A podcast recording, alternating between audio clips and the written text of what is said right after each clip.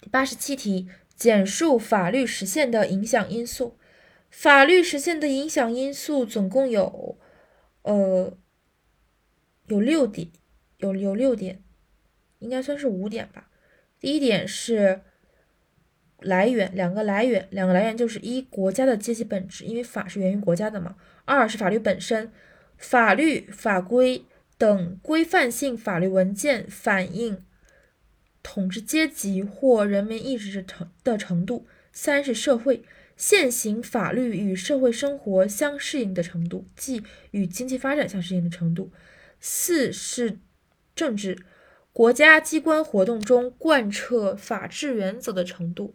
五是思想，社会成员的法律意识、法律文化水平等。所以总结一下，就是两个本体加一个经济加一个政治加一个文化。国家的阶级本质是第一点，第二点，法律法规等规范性法律文件。反映统治阶级及人民意志的程度。